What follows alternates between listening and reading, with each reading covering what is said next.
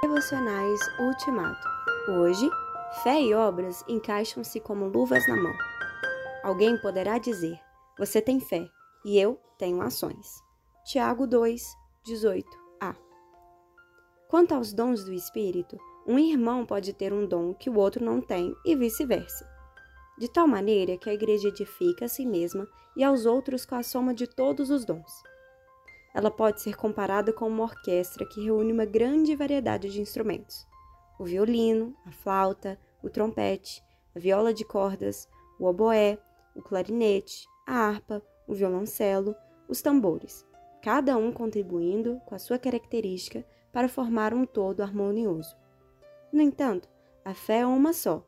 Não pode haver fé com obras e fé sem obras. Embora já tenha dito duas vezes que a fé, se não vier acompanhada de ações, é coisa morta, Tiago agora refuta a ideia de que um crente pode ter fé e o outro pode ter obras. Em Cartas Vivas, a tradução do versículo 18 parece ser mais conclusiva. Você acha que o caminho para Deus é a fé sozinha, sem nada mais. Ora, eu digo que as boas obras são importantes também. Porque sem as boas obras você não pode provar se tem fé ou não, mas qualquer um pode ver que eu tenho fé pelo modo que procedo. Para corresponder à expectativa de Deus, a fé precisa se manifestar a partir das obras, por meio de obras, com obras. Obras não é só de caridade, mas também de caráter, de ética, de obediência, de comportamento novo.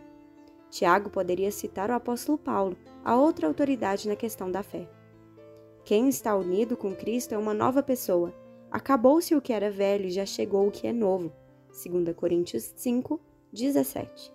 Como diz a tradução de Peterson, fé e obras, obras e fé encaixam-se como uma luva na mão. A fé morta é um cadáver tão desprezível quanto um ídolo. Ele tem ouvidos, mas não ouve, tem boca, mas não fala, tem olhos, mas não vê, tem mãos, mas elas não se mexem, tem pés, mas não anda.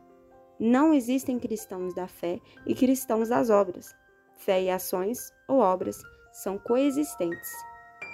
É melhor colocar a luva da fé e das obras ou desistir por completo da salvação.